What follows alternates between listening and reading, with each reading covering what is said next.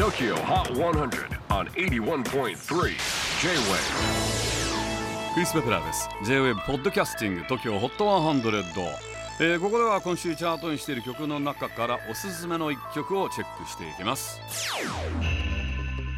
今日ピックアップするのは59位に初登場 Sometimes のブルー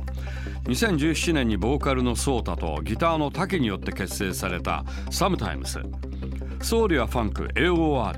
ジャズなどさまざまなジャンルを飲み込んで大人なポップスを聴かせる2人組ですが今回はちょっと切ないラブソングとなっています。チェキホー最新チャート59位初登場。Sometimes ブルー。J-WAVE PODCASTING TOKYO HOT 100